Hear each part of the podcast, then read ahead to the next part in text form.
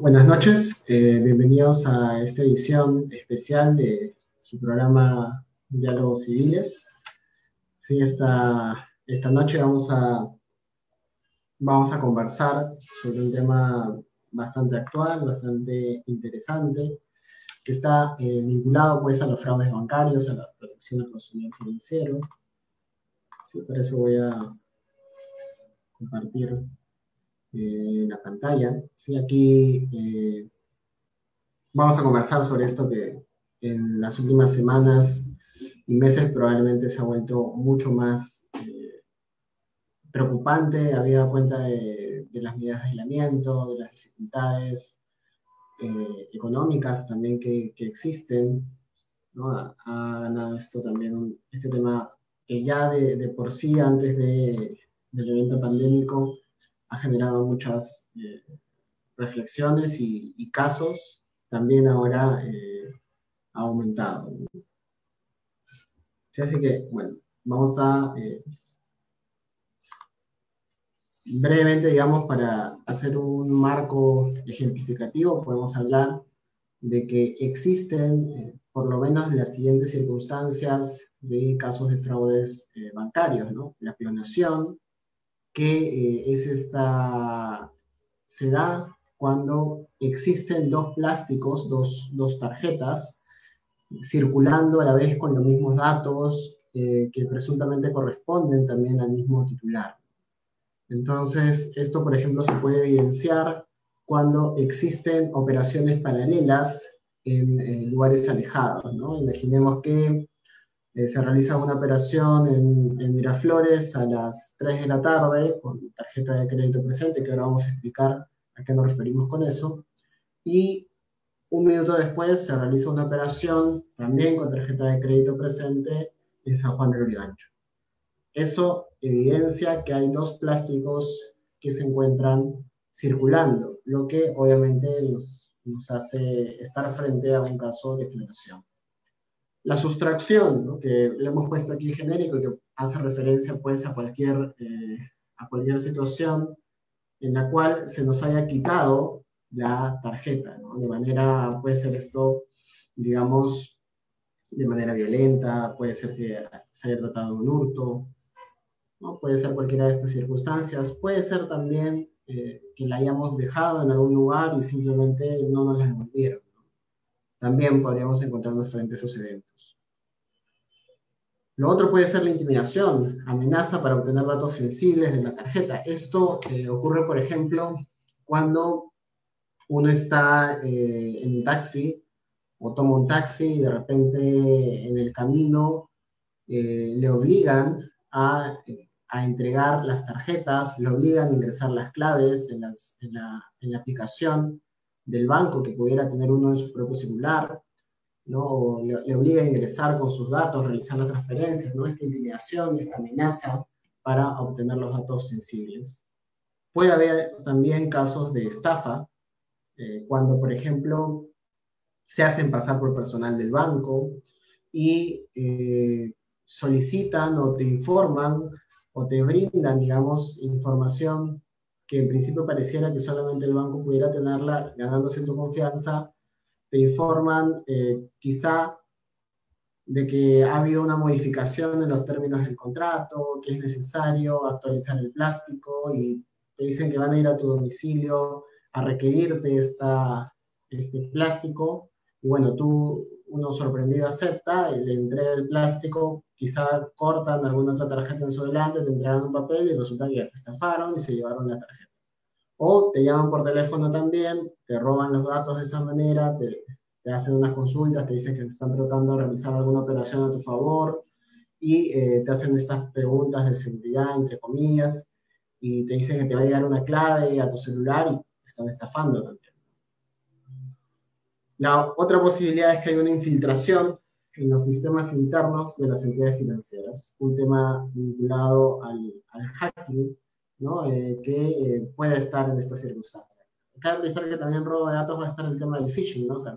uno es estafado por estas páginas también que aparentan pertenecer a la entidad financiera y eh, ingresan los datos, ¿no? creyendo que está ingresando pues, a, la, a la página web del banco, que va a poder realizar sus operaciones de manera regular, cuando eh, en la práctica está entregándole sus datos a estas personas que se dedican a realizar ese tipo de, acciones fraudulentas.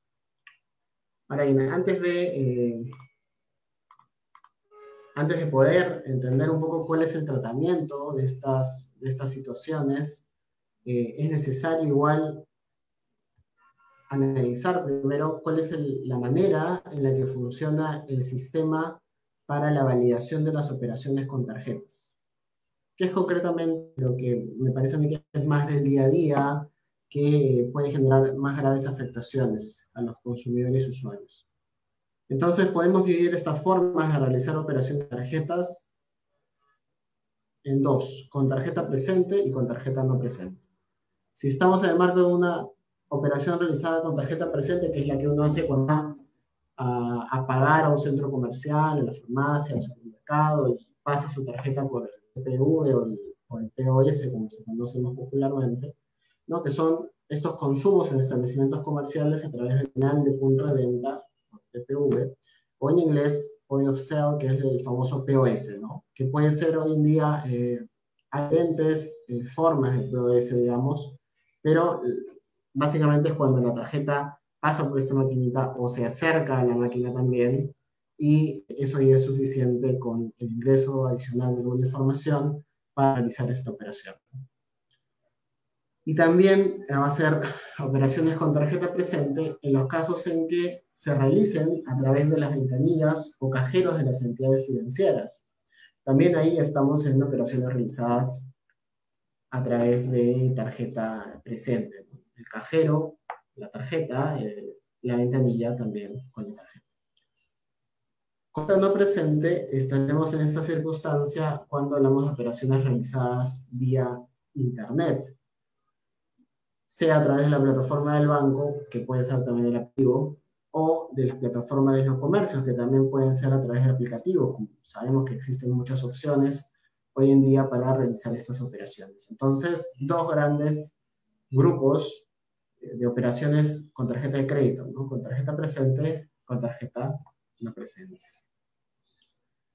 ¿Y cuáles son los eh, requisitos para, digamos, validar estas estas operaciones. Los requisitos para validar estas operaciones van a depender también de frente a qué eh, grupo nos encontremos. Si nos encontramos frente a las eh, operaciones realizadas con tarjetas presentes, vamos a requerir, en el caso de las tarjetas de crédito, concretamente en el caso de las tarjetas de crédito, y atención a lo que señala el reglamento de tarjetas de crédito y débito, se tiene que consignar el número de DNI y firmar en el voucher. Tiene que firmarse en el voucher de manera eh, similar, lo más parecida posible al, a la firma que aparece en el DNI.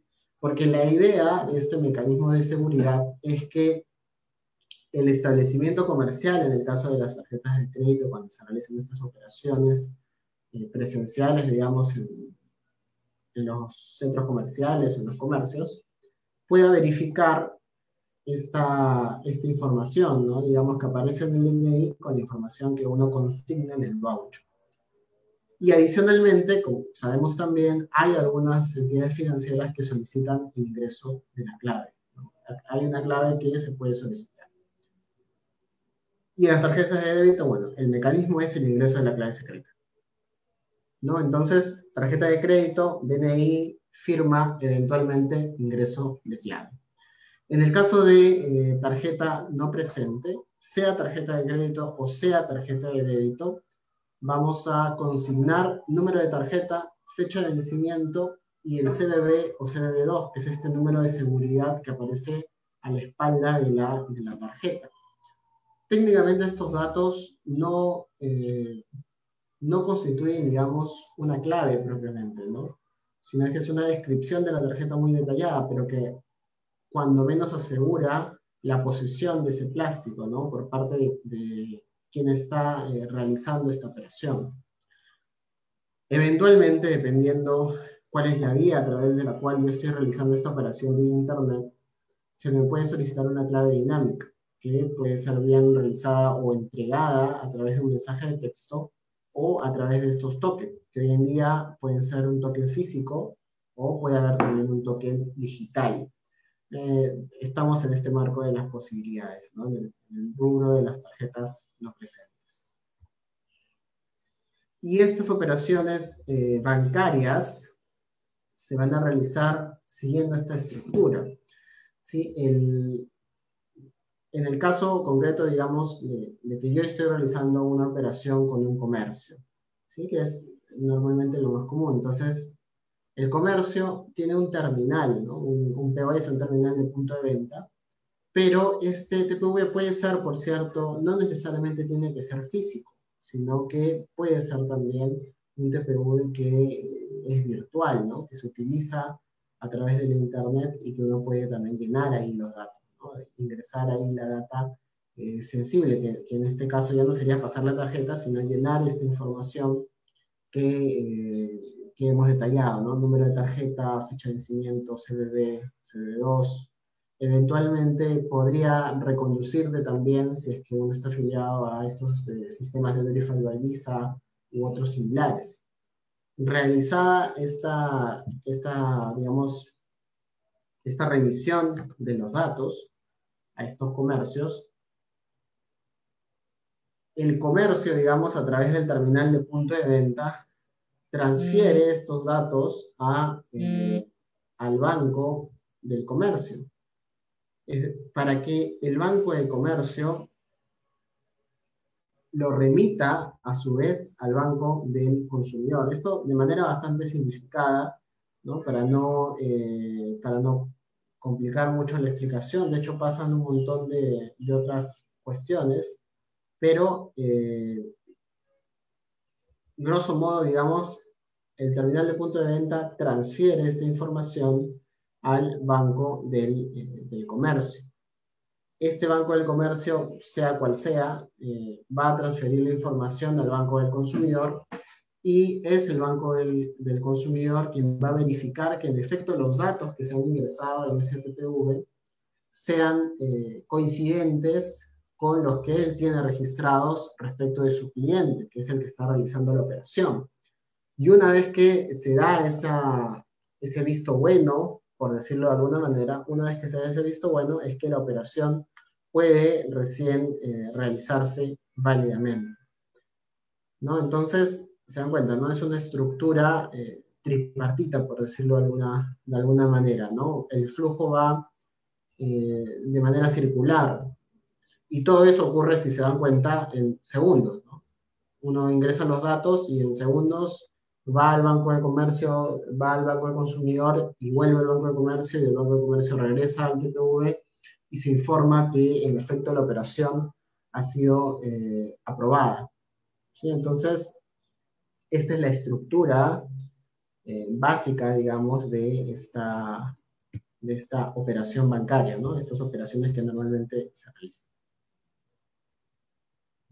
¿Y cuáles son las medidas de seguridad que los bancos deben incorporar en estas eh, operaciones o al momento de ofrecer sus productos, digamos, a las, eh, a las operaciones? Sus productos, perdón, a los consumidores.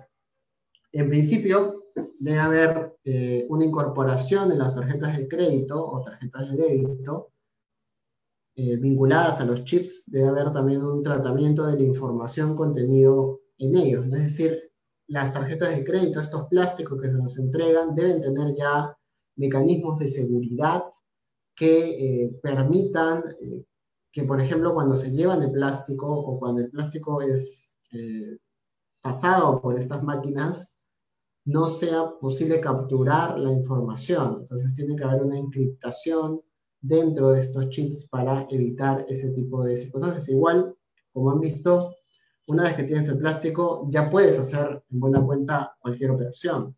Bueno, respecto de los usuarios, ¿qué medidas de seguridad tiene que cumplir? ¿Con qué medidas de seguridad tiene que cumplir el banco? Tiene que entregar las tarjetas de crédito o tarjetas de débito y las claves de acceso solo al titular de la tarjeta. Es Esto que ahora va a ser, es más común, que es que te entreguen el, el plástico solamente a ti, que eres el titular, salvo que exista una expresión, una instrucción expresa distinta. Tiene que haber expresamente un permiso del titular para que se permita esta entrega a, una, a un sujeto diferente al titular de la tarjeta. Esa es una primera medida de seguridad.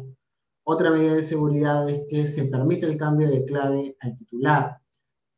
¿A qué se refiere esto? Que una vez que te entregan el plástico con ese sobre cerrado, donde aparece una clave, tú tengas la posibilidad de cambiar esa clave para efectos de salvaguardar que pudiera haber alguna, eh, alguna filtración, digamos, de esa información, ¿no? En el, traslado de, estos sobres o en el momento, hasta el momento en que te llega, digamos, ¿no? A, tus manos esta información sensible de, de, la tarjeta.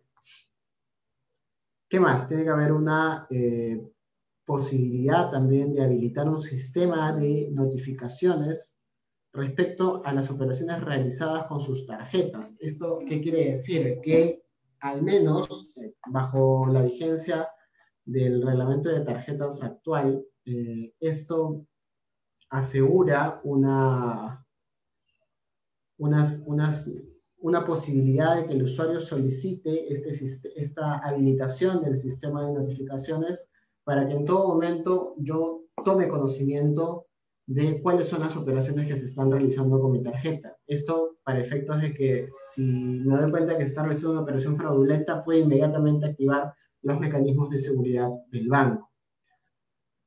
¿Qué más? Posibilidad de usuarios de informar al banco de que van a realizar operaciones en el extranjero. También es una medida de seguridad respecto a los usuarios que yo informe a la entidad financiera que voy a estar en el extranjero. Esto para efectos también de que, por ejemplo, ¿no? si se realizan operaciones en Perú y puede haber una clonación, pero yo informé que en el extranjero. O que en el marco de que yo estoy en el extranjero, el banco, ante la conducta inusual de su cliente, decide eh, congelar o bloquear la tarjeta, ¿no? Debido a esta conducta inusual. El establecimiento también de un monto máximo en caso de micropago viene a ser una medida de seguridad respecto de los usuarios.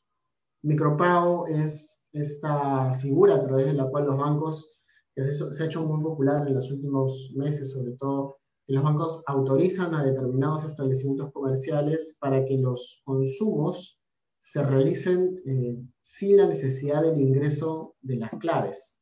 En atención a que, bueno, de acuerdo al banco, existen los estándares muy probablemente suficientes de seguridad como para eh, darle esa, ese plus, digamos. ¿Qué más? Hay una cuestión adicional que es el tema del monitoreo de la realización de, eh, operaciones.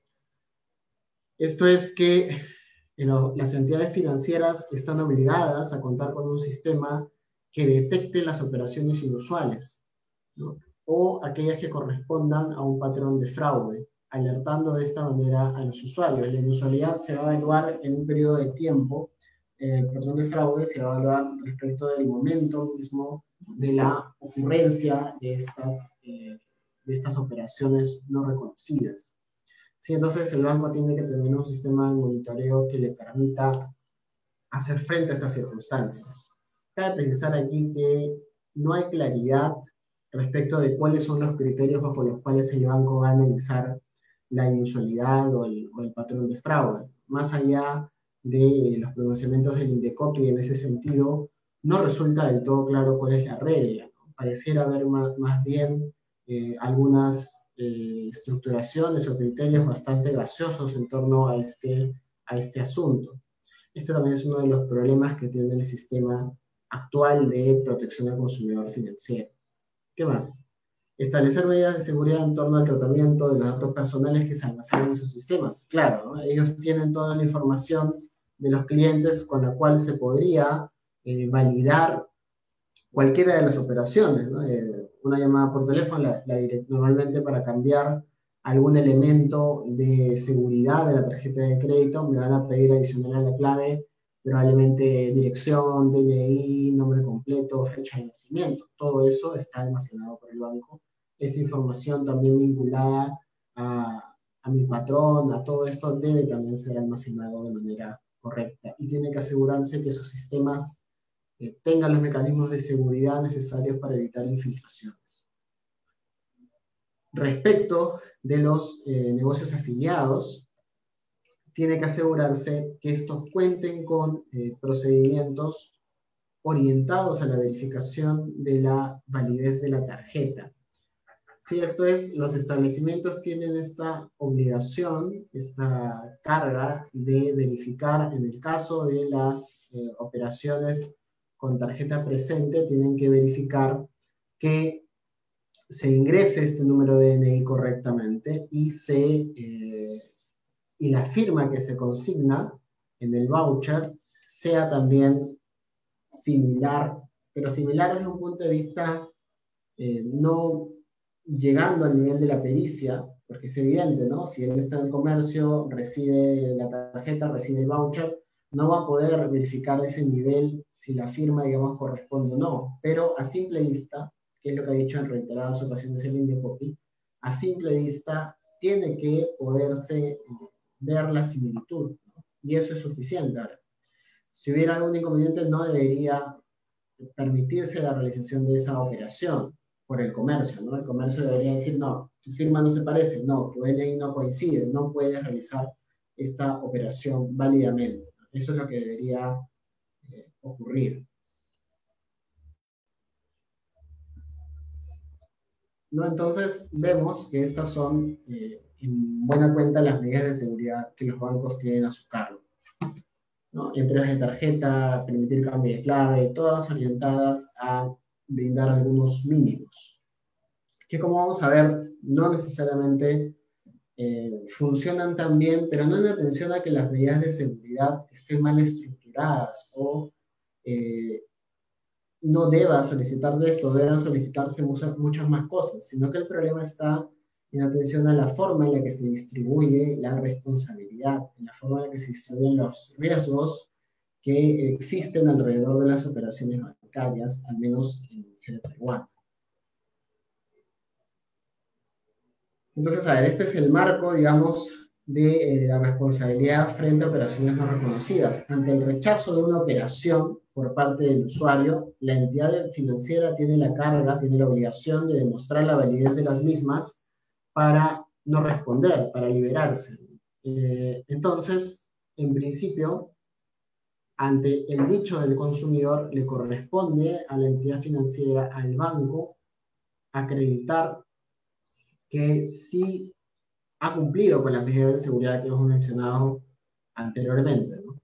Si demuestra que se han, realizado las operaciones con el ingreso de clave, con el ingreso del número de la tarjeta, entonces se libera.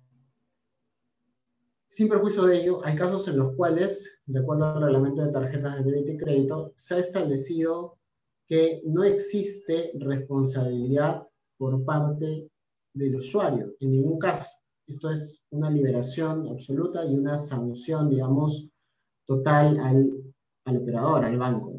Nótese, antes de explicar este detalle, que esto evidencia eh, cierta intencionalidad de la norma a eh, entender que la regularidad o la mayoría de las reclamaciones hechas por los consumidores son de mala fe.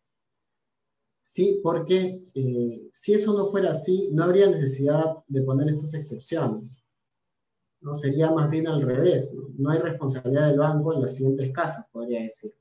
¿no? Eh, el sistema está estructurado de tal forma que se libera a las entidades financieras en la mayoría de los casos y más bien por el contrario se eh, estructura en atención a la presunta mala fe de los consumidores al momento de reclamar este sistema de exención de responsabilidad de los usuarios, prueba de que el sistema presume la mala fe de los usuarios y consumidores en el sistema financiero, lo cual está pues contenido en el reglamento de tarjetas de crédito y débito y que evidentemente genera grandes y graves problemas, teniendo en consideración también el gran poder de, mercado, el gran poder de dominio que tiene eh, los bancos. los bancos, en atención a esto, eh, en buena cuenta, tienen una carta libre para eh, no atender de manera tan rápida, digamos, este tipo de reclamos, o eh, más que ello, digamos, para exonerarse, ¿no? Existen muchas formas a través de las cuales las entidades financieras pueden exonerarse. Pero en estas que vamos a detallar, son los usuarios los que pueden liberarse de la responsabilidad. Operaciones realizadas luego de la llamada de aviso de la pérdida, sustracción, robo, hurto, uso no autorizado de la tarjeta. O sea, solamente en ese caso, solamente cuando las operaciones se realizan luego de la llamada que avisa este hurto, ese extravío, esa sustracción, eh, se libera el consumidor de la responsabilidad. Y si no pude llamar de manera inmediata porque, no sé, me encontraba eh, herido o alguna circunstancia por el estilo, eso no es contemplado por la norma. Cuando no existan mecanismos para alertar al banco de la sustracción o pérdida de la tarjeta. Aquí, eh, evidentemente hay una responsabilidad porque el banco no ha brindado las plataformas, los canales para que el consumidor pueda comunicar el extravío, la pérdida, lo que se ha indicado anteriormente. Cuando exista clonación, cuando exista clonación, en atención pues a que, como ya he explicado, la clonación es bastante grave. Hay dos plásticos circulando, eso no debería ser posible, porque en principio el chip eh, debe encriptar la información de tal forma que no sea posible duplicar el plástico. Pero si lo hay, evidentemente el usuario se libera de responsabilidad. Funcionamiento defectuoso de canales o sistemas para la realización de operaciones, también bastante evidente, ¿no? El cajero no funciona, no puedo realizar las operaciones, o ha habido un mal funcionamiento de la banca móvil, lo que ha ocasionado que mis datos se liberen, ¿no? Cosas por el estilo.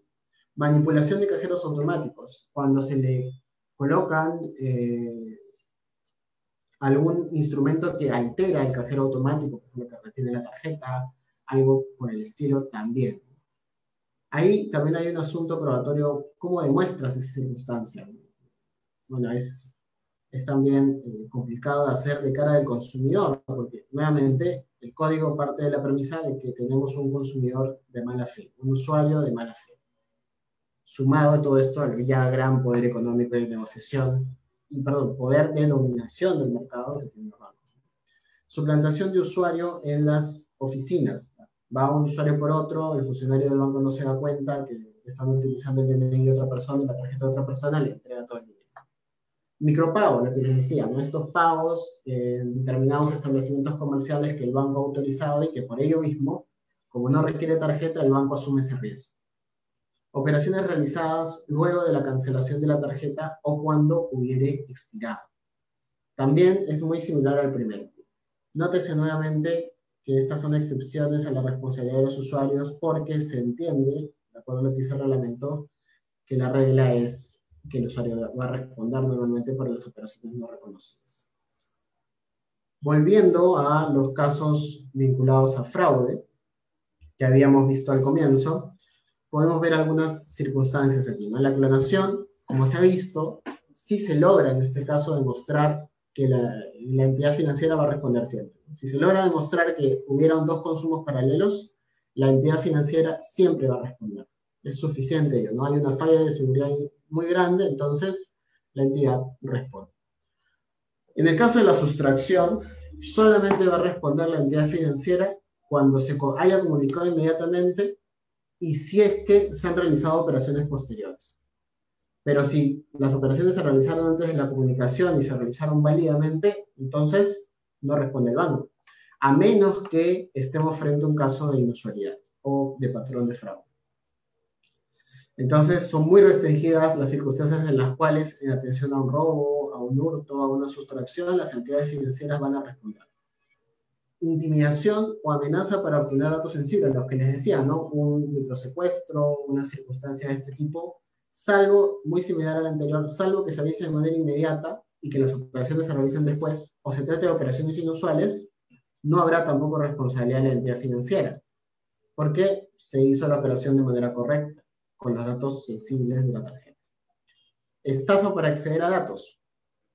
¿no? Me llamaron, me dijeron que iban a recoger el plástico, lo mismo, ¿no? Si se engaña al usuario para conseguir datos sensibles, ocurre lo mismo que en los dos casos anteriores.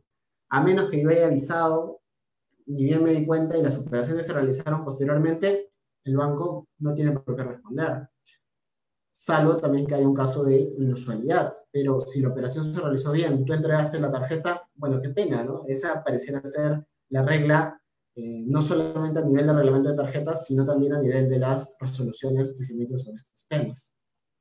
Infiltración en sistemas internos de entidades financieras. En este caso, sí va a responder el banco, porque evidentemente había una infiltración en su sistema interno, tecnológico. Entonces, de estas cinco situaciones que mencionamos al comienzo, solo hay dos en las cuales el banco siempre va a responder. La clonación y la infiltración de sus sistemas internos. Para la clonación es complicado demostrar y la infiltración, bueno, es también complicado demostrar porque es información que solamente el banco tiene. Y los otros tres, como ya he dicho, salvo que nos encontremos frente a un caso de inusualidad, es muy extraño, o que el banco no pueda demostrar la validez de las operaciones en atención a lo que hemos dicho, que también es muy extraño, el consumo y las operaciones van a ser válidas y no va a haber devolución alguna. Entonces, en buena cuenta, por eso creo yo están dados los incentivos en el sistema para que existan muchos casos vinculados a fraude bancario no hay sanciones para el sistema, para el sistema de los bancos, no hay sanciones eh, que puedan generar incentivos para que las entidades financieras mejoren sus sistemas de seguridad.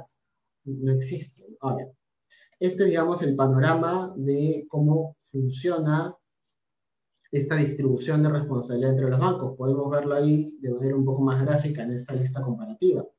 El banco responde con infiltración de sus sistemas, el banco responde con operaciones realizadas luego de bloqueo, lo que es muy raro, el banco responde en casos de micropagos, el banco responde en casos de inusualidad o patrón de fraude. Responde también a operaciones con tarjeta presente donde comercio no guarda voucher, porque hay una división de responsabilidades ahí, y si no está el voucher, el banco no responde. El banco, perdón, el banco responde. Cosa que también es un poco, un poco rara. Entonces hay cinco casos concretos en los cuales el banco va a responder. Y si vemos el lado del consumidor, existen muchas más circunstancias en las cuales el consumidor va a responder. Pérdida de tarjeta y demora justificada en avisar. Me demoré justificadamente, o sea, no podía avisar. No importa, si ingresaron los datos correctamente de la tarjeta, el banco se libera. Pérdida de tarjeta e imposibilidad de avisar, lo mismo. Phishing, también. En el caso del phishing no responde eh, para nada el banco, porque uno ha entregado los datos sensibles de la tarjeta. Estafas donde entregas datos sensibles o plásticos y usaron datos personales. Igual, ¿no? A menos que demuestres que hubo una filtración del banco respecto de la información sensible tuya o una estafa eh, que involucra a, miembros del banco, lo cual es dificilísimo de acreditar, el banco no, no tiene tampoco por qué responder en esas circunstancias. Operaciones con tarjeta presente donde firma y DNI coinciden, ¿sí? Puede ser que me hayan robado el DNI y la tarjeta, se acercaron a un establecimiento, o como ahora también es bastante común, los mismos, eh, las mismas personas que te secuestran, las personas que te roban, cuentan con un propio POS, porque ahora es muy fácil tener un POS. Y hacen una firma eh, parecida a, a la que aparece en tu DNI, y bueno, el banco tampoco responde, ni tampoco el establecimiento en ese caso. Operaciones realizadas cuando se robó el celular. Eso también es bastante común. Te roban el celular y los aplicativos que están registrados ahí pueden también realizar estas operaciones y en principio, como están ingresadas los datos sensibles, tampoco tendrá por qué responder al banco. Salvo, ojo, que hay inusualidad, como ya se dijo. Intimidación o violencia donde se ingresó clave y número de tarjeta. Lo mismo, te intimidaron, te hicieron ingresar a tu aplicación, realizar las transferencias, el banco tampoco responde. Cambio de número afiliado y aprobación de operaciones. O sea, el número telefónico que está afiliado es cambiado, se aprueban las operaciones a través de estos cambios de número y en esos casos también responde el consumidor pese a haber sufrido una estafa. Entonces, todos los casos de estafa, digamos la mayoría de estos, van a llegar a cargo del consumidor. Lo que en buena cuenta es cuando menos curioso, ¿no? Son eh, de las situaciones que en este momento podemos detallar. Probablemente haya muchas más en las cuales, frente a estas eh, situaciones, el consumidor va a responder y no la entidad financiera. Cuando la entidad financiera sea probablemente a la cual es más eh, barato asumir estos costos. Y bueno, ¿cómo funciona en otros lugares? Vamos a comparar aquí, sí es cierto, hay grandes diferencias económicas, grandes diferencias de mercado entre la Unión, entre la Unión Europea y, y el Perú, pero vamos a ver un poco cómo funciona su sistema. ¿no? La Unión Europea tiene una directiva que es la 2015-2366 sobre servicios de pago en el mercado interior y esta eh, directiva que regula todo lo vinculado a la forma en la que se pagan a través de los comercios, a través de digital, también regula estas circunstancias vinculadas a, a los pagos no reconocidos, a las operaciones no reconocidas. Entonces ellos establecen que eh, el banco va a responder siempre que el usuario comunique inmediatamente y cuando tenga conocimiento de las operaciones. Ahí en principio se parece a la normativa peruana, salvo dice que existe una justificación para la demora. Cosa que no se incluye en la regulación nacional, por lo cual estos problemas. No puedo demostrar que me demoré porque estuve en coma. No puedo demostrar porque demoré porque estuve este, detenido, no puedo mostrar porque estuve haciendo otro, porque me chocaron a, raíz del robo, tuve que ir al mecánico, eh, no sé, en fin, la, vida pasó, ¿no? O sea, vamos, cuando uno sufre una, una, un robo, un siniestro, sí es cierto, uno de los primeros mecanismos es pensar en las tarjetas, pero depende mucho de las circunstancias. Puede haber muchos casos en los cuales existen imposibilidades que deberían ser tomadas en consideración al momento de evaluar la responsabilidad. ¿Qué más? La devolución de la operación no reconocida se da en el día siguiente a de realizada la comunicación. Esto es, una vez que reclama, independientemente de este primer asunto, eh, en el cual se considera, digamos, que el usuario tiene que avisar y salvo que haya una justificación para que no le haya avisado inmediatamente, independientemente de eso, una vez que uno reclama, la devolución de la operación no reconocida tiene que darse en el día siguiente hábil de realizada la comunicación. Es decir, yo reclamo hoy día, mañana me tendrá que estar devolviendo mi dinero. Salvo, salvo que el banco tenga motivos justificados de que hay un fraude, o sea, de que el consumidor no está actuando de buena fe y comunique dicha información a la autoridad nacional, que en el caso español es el Banco de España, por poner un ejemplo, dentro de la Unión Europea, y que en el caso peruano vendría a ser la CBS, el, supervisor. Entonces, aquí se dan cuenta en esa, en esa regla que aparece ahí, se dan cuenta cómo el sistema europeo está estructurado al inverso del peruano. En el peruano se presume la mala fe del consumidor.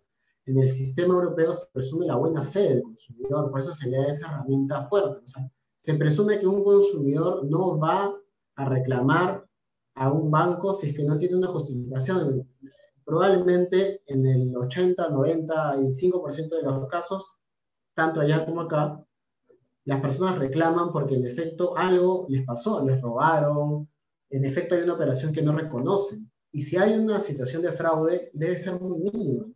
Habría que hacer un estudio sobre eso para justificar, en todo caso, que en sede peruana tiene sentido considerar que el consumidor actúa de mala fe. Y por ende, el consumidor financiero actúa de mala fe al momento de vinculadas a operaciones no reconocidas. Pero ese estudio no existe, no, hay una acreditación de que todas las denuncias de mala fe. También hay atención a que si bien de la revisión de, de, los casos resueltos por Indecopy y las sanciones se puede apreciar que son bastante pocas las operaciones hechas en temas bancarios, esto no responde tanto a que las personas que han denunciado no tengan un fundamento para su denuncia, sino a que el sistema de atribución de responsabilidad, como hemos visto, tiende a proteger al sistema financiero frente a los consumidores, que más bien se presume que actúan de mala fe. Entonces, existe esa, regla importante en el caso europeo. ¿Qué más? El usuario solo responderá, dice, hasta por un total de 50 euros las pérdidas derivadas de la utilización de un instrumento de pago extraviado o robado o de la apropiación indebida de un instrumento de pago. Esto es, me robaron. Me secuestraron y me robaron. Si eso pasó, hay una distribución de la responsabilidad. Es decir, no lo asume solamente el usuario, el consumidor que fue afectado, sino que lo asume también la entidad financiera. De tal suerte ¿no? que si le robaron o lo extravió y se realizaron operaciones, el consumidor solamente asume hasta 50 euros. Y todo lo que sea superior lo asume el banco. Claro, evidentemente, si se dan cuenta, está nuevamente basado en la buena fe, hay una distribución, es más barato para el banco probablemente asumir estas circunstancias y por eso también se estructura de esa manera.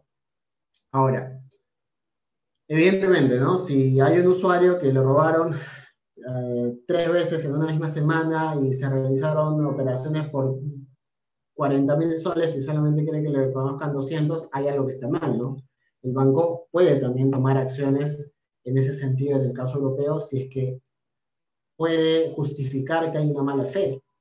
Y acreditándolo no hay ningún problema. O sea, pero se dan cuenta, ¿no? es más fácil para el banco acreditar que hay mala fe de lo que resulta, en el caso peruano, para el consumidor acreditar que el banco se equivocó. Es muy complicado acreditar que el banco se equivocó. Uno no tiene las herramientas, uno es un consumidor de a pie, que probablemente en la mayoría de los casos tiene una pequeña tarjeta de crédito con una línea bastante poca. Entonces, ¿cómo va a poder sostener esas pruebas que se le exigen? En el cambio, en el caso de los bancos, si quiere demostrar que en efecto un consumidor actúa de mala fe, probablemente sea mucho más sencillo, tiene todas las herramientas a su alcance. Y esto se va a aplicar, evidentemente, es algo que existe un fraude demostrado del usuario. ¿Se dan cuenta? Entonces, el sistema europeo está estructurado de una manera distinta. No se presume la mala fe del usuario, sino se presume su buena fe. Cosa que, como hemos visto, genera con, consecuencias bastante, bastante graves en el caso peruano. ¿Qué podemos concluir de esto? Que el sistema peruano parte, como ya lo dijimos, de la premisa del usuario de servicios financieros tiene mala fe al reclamar por una operación no reconocida. Se presume eso, por eso se excluyen algunos casos en los cuales no va a responder.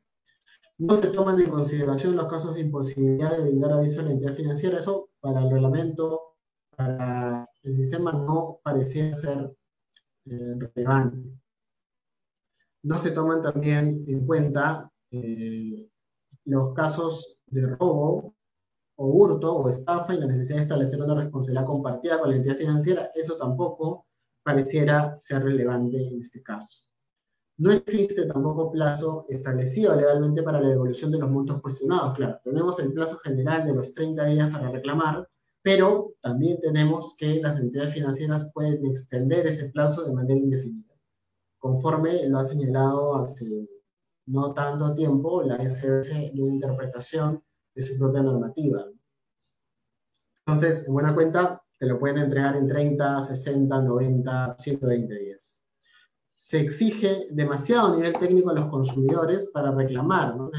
se les aumenta el umbral demasiado, sin tener en cuenta el poder de mercado de las entidades financieras que son las que están más capacitadas para detectar los fraudes que puedan existir del lado de los usuarios y consumidores.